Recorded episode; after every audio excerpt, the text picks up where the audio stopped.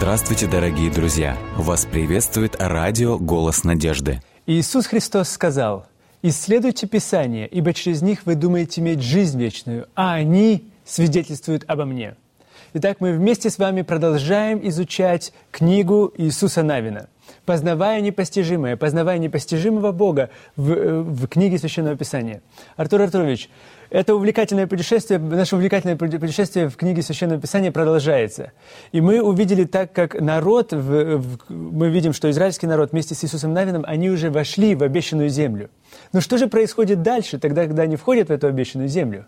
Да, мы э, говорили с вами э, на предыдущих наших программах о том, э, почему и справедливо ли было э, взять землю от одних угу. и отдать их, э, эту землю отдать другим. Э, мы э, некоторые вещи подчеркивали, но э, важную деталь необходимо все еще подчеркнуть. Это то, что в книге Иисуса Навина Бог представлен как хозяин угу. неба и земли, как собственник. То есть земля принадлежит Бога. Вы помните, когда мы рассматривали книгу «Бытие», и э, рассматривали имена Божии, которые встречаются. Мы сказали, что Господь обратился к Аврааму с именем угу. «Владыка, хозяин неба и земли». Да-да-да. И вот в книге Иисуса Навина практически основой всего, что происходит в книге Иисуса Навина, э, является именно этот факт, что земля принадлежит Богу. То есть интересный момент. Господь не чужое раздает, угу а он распределяет то, что принадлежит ему. Потому что если это не иметь в виду, нам может казаться, а где же справедливость? Почему э, земля отбирается у хана ханаанских народов угу. и передается израильскому народу? Но если мы всегда будем иметь в виду вот этот основополагающий факт, земля принадлежит Богу. Бог свою собственность передает, распределяет он дал ее, мы можем сказать, в аренду ханаанским народам. И мы в прошлые разы говорили о том, что на протяжении практически сотен лет он давал им возможность правильно использовать, соблюдать условия аренды, так сказать. Но они нарушали постоянно, они не выполняли условия и так далее. И тогда Господь для сохранения своего э, э, истинного знания о себе о хозяине этой земли, он вынужден передать эту землю тем, кто пожелает представлять его в правильном свете. Вы знаете, это очень интересно, потому что очень часто мы думаем так, что мы, мы заботимся, это наша земля, все, что на земле, это наше. И мы говорим, ну, Бог, ты, твоя, твоя обязанность это думать о духовных, э, о, о духовных каких-то э, понятиях или духовном каком-то нашем духовном состоянии. А мы говорим, что все принадлежит нам на этой земле. Но здесь мы видим, что Бог говорит совершенно другое. Мы видим совершенно другую картину. Богу все принадлежит, и Он уже распределяет. Он Очень хозяин. Интересно. Ему все принадлежит. И также э, в нашей жизни, что касается нашего здоровья, угу. что касается нашего благополучия, материальных благ – это все принадлежит Господу. Вот почему, например, э, вопрос десятины, который уже в книге Бытия представлен, он является именно подтверждением того, что все принадлежит Богу. Угу. Поэтому и в книге Иисуса Навина это основополагающий принцип. Земля, Бог хозяин земли, угу. и Он ее раздает тому, кому считает необходимым. Поэтому Очень в данном случае существует справедливость. Здесь нет такого момента, что Господь чужое берет, Угу. Чужим мы любим люди распоряжаться. Мы э, любим распоряжаться э, состоянием чужих людей, мы любим распоряжаться... Э, Даже жизнями других людей. Жизнями, авторитетом угу. э, э, других людей. Но э, так Господь не поступает. Он распоряжается только своим. И земля принадлежит ему. Поэтому он как хозяин неба и земли. Это очень важный момент э, в книге Иисуса Навина. То есть Господь представлен как владыка неба и земли, как хозяин, как тот, которому все принадлежит. И он то, что ему принадлежит, дает как бы на условиях завета дает это человеку в аренду, если так можно угу. сказать. И если мы правильно пользуемся этим, вы помните в Новом Завете все эти притчи о том, как э, хозяин раздает землю, раздает да, таланты да, да. и так да, далее. Да, да. Это та же мысль, та же идея, она дальше э, э, расширяется и представляется. Но это важный момент. Следующая интересная деталь, которую нам, на которую нам следует обратить внимание, когда мы рассматриваем книгу Иисуса Навина. В книге Иисуса Навина представлена тема следственного суда. Угу. Вы а знаете, что же это такое следственный суд? А, Вы знаете, что э, церковь адвентистов седьмого дня, она известна тем, что мы делаем особое ударение на значимость так называемого следственного суда. И некоторые исследователи, эм, вообще э, изучающие адвентизм и так далее, они думают о том, что мы говорим только о следственном суде и в Библии, только где-то, может быть, э, в Даниила, в других местах так вот э, немножечко э, указывается или проливается сле- э, свет на следственный суд. Но что интересно, мы уже говорили, начиная с книги «Бытие», мы видели моменты следственного суда. С самого начала, как только совершил грех человек, Господь появляется в саду Эдемском и спрашивает, Где ты? где ты? Разве он не знал? Он знал. Знал. Он спрашивает, где твой брат? Эм, э, Где, Каина, Каина. и так далее. Он про- проводит следствие. Что очень интересно, в книге Иисуса Навина целый ряд моментов, которые тоже указывают на важность следственного суда. Но что значит следственный суд? Следственный суд проливает свет на характер Бога, каков Бог. То есть даже, следствие, даже само, само понятие такое «суд», когда мы слышим слово «суд», это сразу коннотация сразу какая-то негативная. Но в данном случае, когда мы слышим «следственный суд», она говорит о характере Бога. Совершенно верно. Ну, каков же Сам характер? факт следственного суда, наличие следственного суда гарантирует справедливость Божьего приговора. Гарантирует справедливость. Это не просто Бог задумал, Он там себе записал, предопределил, как Он пожелал, и теперь что вы, люди, не делаете, все равно так и будет, как Он... Ничего подобного. Вся Библия, начиная с книги Бытия, Ветхий Завет прямо насыщен, наполнен идеей следственного суда. И как следствие следственного суда показывается и демонстрируется справедливость Бога. То есть Господь вникает. Хотя Он всезнающий, Он все равно не только для себя, для всей Вселенной и для самого человека, для людей на земле, говорит, необходимо провести следствие. Посмотрите, где это, э, как это красноречиво в книге Иисуса Навина проявляется. Например, 20 глава книги Иисуса Навина. Она очень интересная. Она говорит о том, что э, Господь практически говорит Иисусу Навину, э, скажи сынам, сынам Израилевым, чтобы они построили что? Шесть городов, да? Города-убежища. Убежище, да, шесть городов убежищ. И для чего?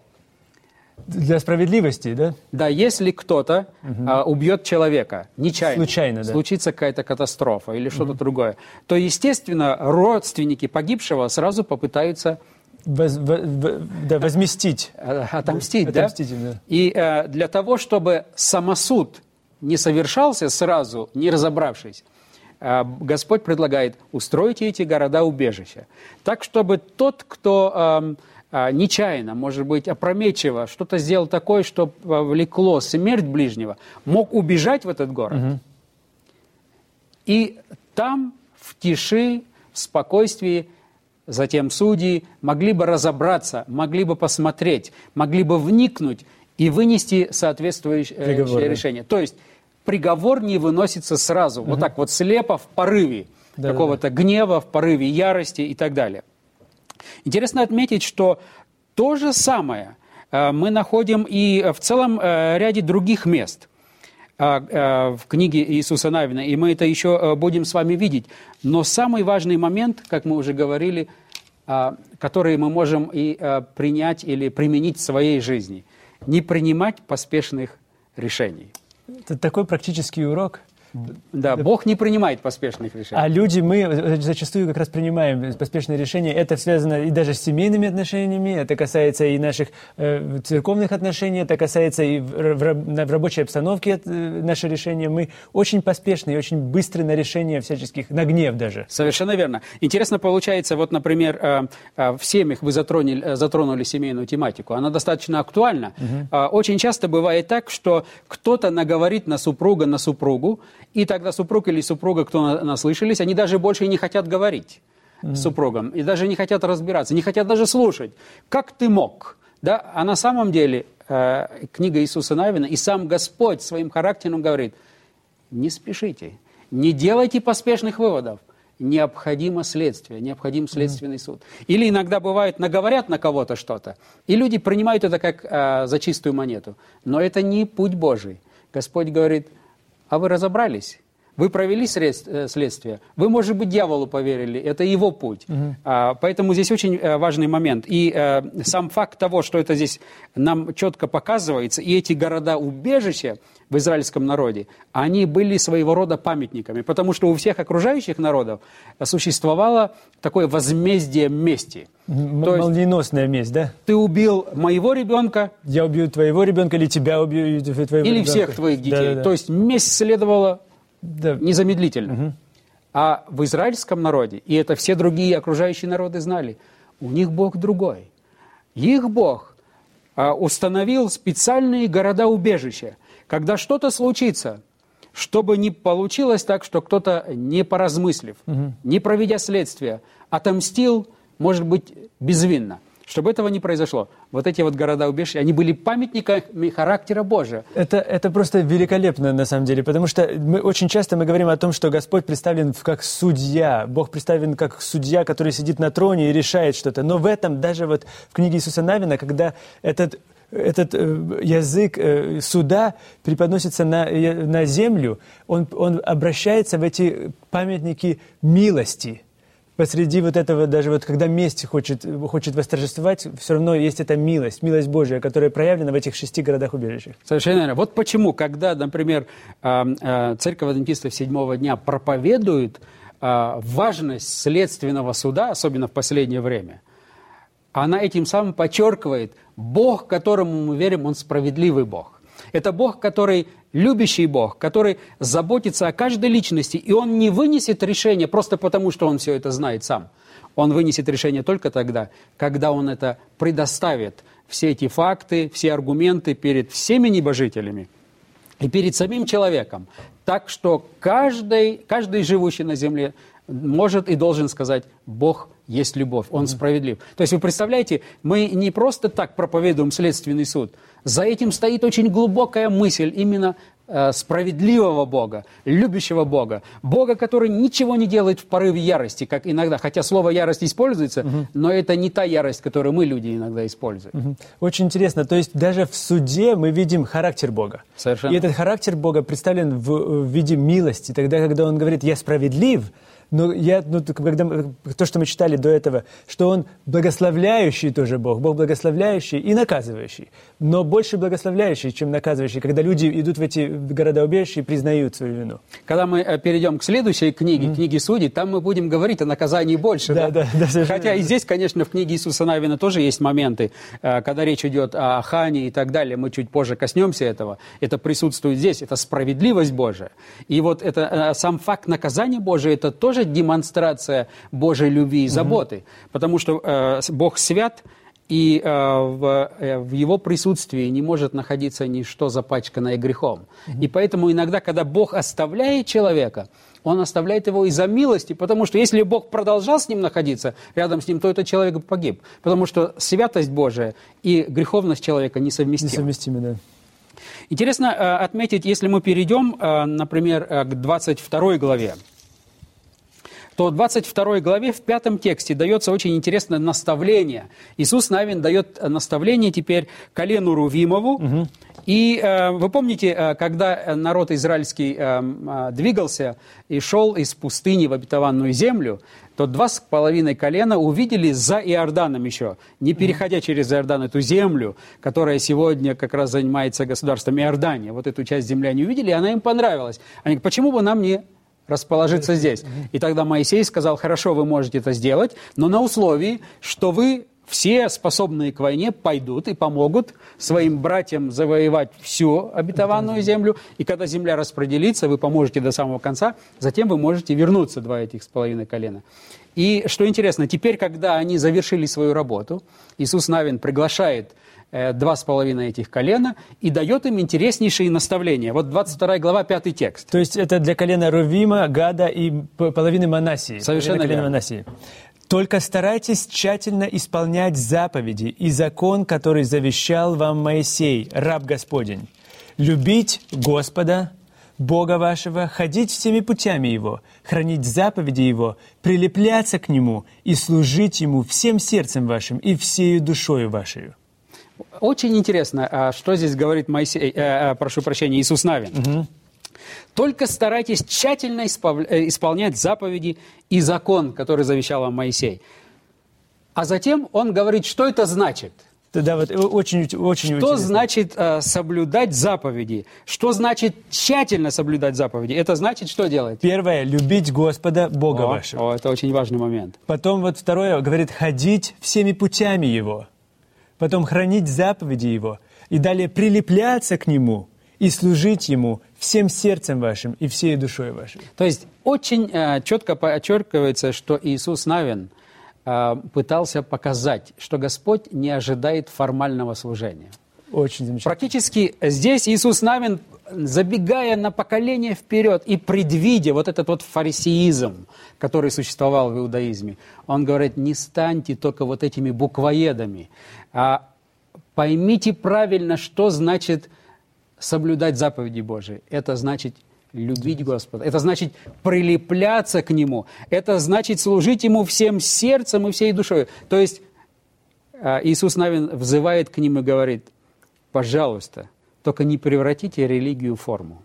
Вы знаете, это такой замечательный урок, который э, начинается в книге Иисуса Навина. Начинается он ранее, но в, книге Иисуса Навина он еще больше, у, у, у, то есть акцент на этом, на этом ставится. Потом тогда, когда Иисус Христос приходит, то же самое продолжается. В книге Иоанна, э, в 17 главе он говорит, «Прибудьте во мне, так как я в вас, и пусть любовь это будет между вами, пусть любовь это будет между мной, чтобы весь мир узнал, что вы мои ученики» в 13 главе Евангелия от Иоанна, из-за того, что вы любите друг друга, любите меня, прилепились ко мне.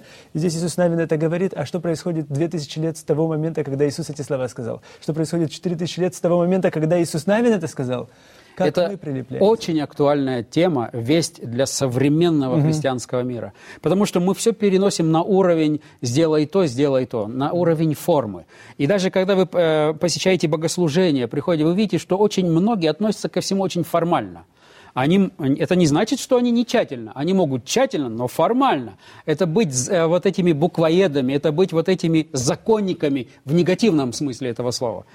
Но Иисус Навин уже тогда понимал и говорил, вы знаете, если вы хотите быть верными Богу, если вы хотите соблюдать заповеди Божьи, то основа – любите Господа. Любите Господа. Прилепляйтесь к Нему и служите Ему всем сердцем, всей душой. Вот э, основная задача нашей программы «Познавая непостижимое» как раз и является то, чтобы показать людям, что Бог заслуживает того, чтобы им восхищаться. Прилепиться Он... к Нему, чтобы быть в прямом смысле слова, это, наверное, очень серьезный э, как раз язык используется здесь, который связан даже с, между мужем и женой, когда прилепились они, в, в, в бытие написано, прилепились и стали одним. Совершенно Также верно. здесь Он хочет, чтобы мы были вместе с Ним постоянно. И Он хочет, чтобы вы это тоже испытали. Поэтому Иисуса Навина, 22 глава, 5 текст, подчеркните его в своих Библиях, если у вас есть возможность. Обязательно, может быть, распечатайте его, выпечатайте где-то его, чтобы помнить, что, от чего Бог желает от нас, больше, чем чего. Мы э, чуть позже еще увидим, потому что эта тема у Иисуса Навина, она повторяется неоднократно. Угу. Вот это вот подчеркивание, что Господь не на форму смотрит, Он смотрит на содержание. Угу. Конечно, а, форма и содержание, оно взаимосвязано. Но на это уходит время, когда содержание может поменять форму. А мы иногда обращаем внимание на форму. И даже когда человек приходит в церковь, который никогда еще не был, который толком еще Господа не знает, а мы хотели бы его уже одеть, его э, привести в порядок, причесать, как мы и так далее mm-hmm. и тому подобное. А Иисус, наверное, говорит, не это самое главное. Это будет следствие. Но дайте возможности вначале на первое место поставить содержание. И вот это очень важный момент, что уже в Ветхом Завете практически из самого, нач- самого начала, когда Господь подарил землю народу израильскому, когда народ израильский сформировался как нация – основа звучит «не превратите религию в форму». Угу.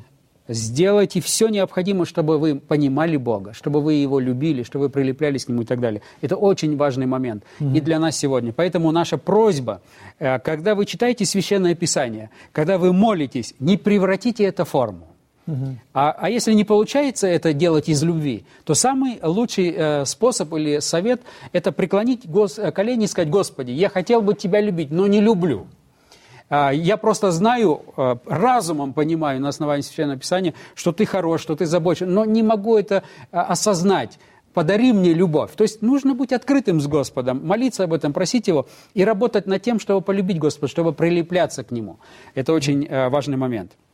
Далее, если мы перейдем к 24 главе э, Иисуса Навина, она весьма интересная. Вот э, прочитайте, пожалуйста, первую, первый стих 24 главы. «И собрал Иисус все колена Израилевы в Сихем, и призвал старейшин Израиля, и начальников его, и судей его, и надзирателей его, и предстали пред Господа Бога». Это очень интересный, э, интересный момент. Во-первых, Иисус Навин завершает свое служение. Угу. Иисус Навин понимает, что он практически миссию свою исполнил.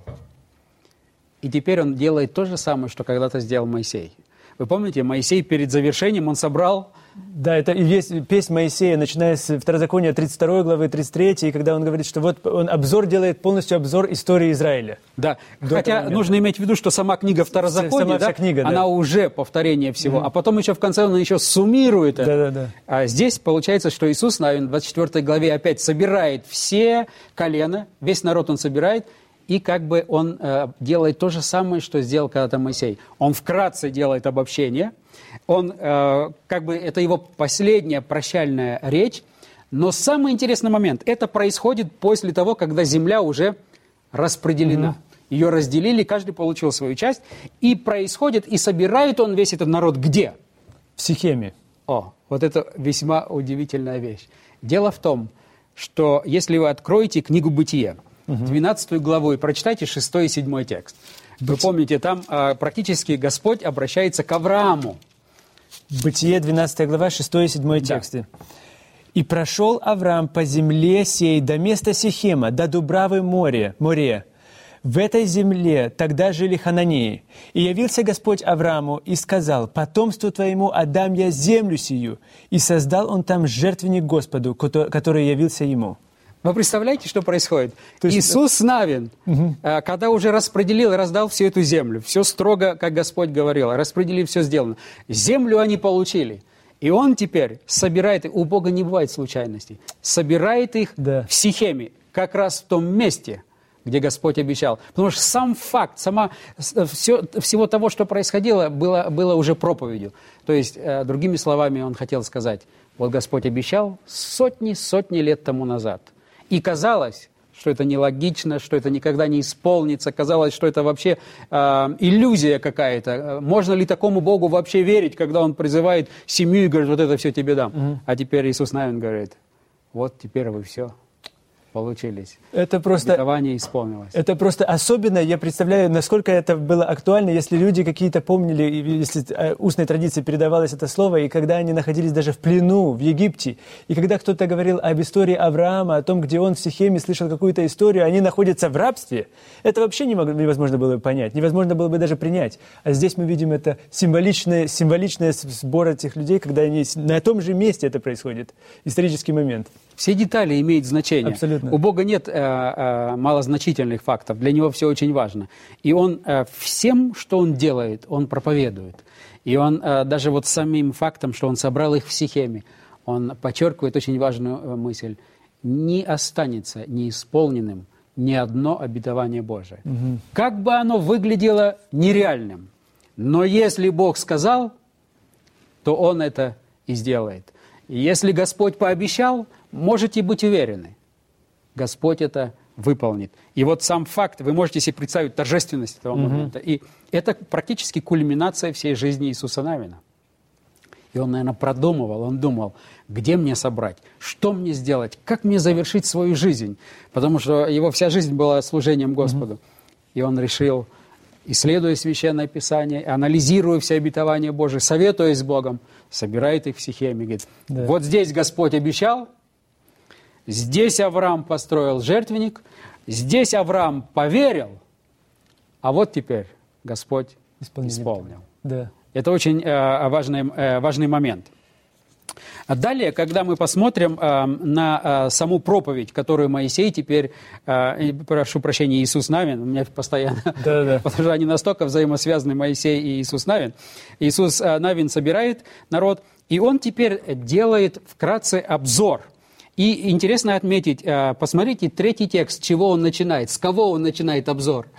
«Но я взял отца вашего Авраама из-за реки и водил его по всей земле ханаанской, и размножил семя его, и дал ему Исаака». То есть говорит это «я», это говорит Господь. То есть я Бог. этим он практически он начинает с Авраама, тем самым он подчеркивает, не зря я избрал Сихем. Да, э, он опять эт- этот мостик здесь как бы выстраивает. И затем он делает краткий, очень краткий обзор всей истории. Вообще это, если посмотреть, это, я бы сказал, такой вот эм, masterpiece, если так можно выразиться, а, образец, что ли, как можно вкратце, в двух-трех словах представить всю историю. И он это здесь делает очень мастерски, Иисус Навин, представляет всю эту историю, а затем он в 19 тексте подводит интересный э, итог. Посмотрите, 19 текст. Иисус сказал, то есть Иисус, Иисус Навин сказал народу, «Не возможете служить Господу, ибо Он Бог святый, Бог-ревнитель, не потерпит беззакония вашего и грехов ваших». Вот это очень важная деталь, над которой нам нужно поразмыслить. То есть получается как будто бы противоречие, да? Да, С одной он говорит- стороны, он все подчеркивает любовь Божия, забота Божия и так далее, а теперь он говорит, вы теперь здесь, на этом месте, где Господь когда-то пообещал Аврааму, вы теперь готовы переобновить или обновить свой завет с Господом. А я, говорит, хочу вам сказать, что у вас ничего не получится. И это замечательное, это очень увлекательно и замечательно. И я думаю, что мы нашу следующую программу начнем как раз именно с этого. Обязательно. Почему Иисус Навин сказал, что вы не сможете служить Богу? И помните одно, что не хлебом одним будет жить человек, но всяким словом, исходящим из уст Божьих. До новых встреч!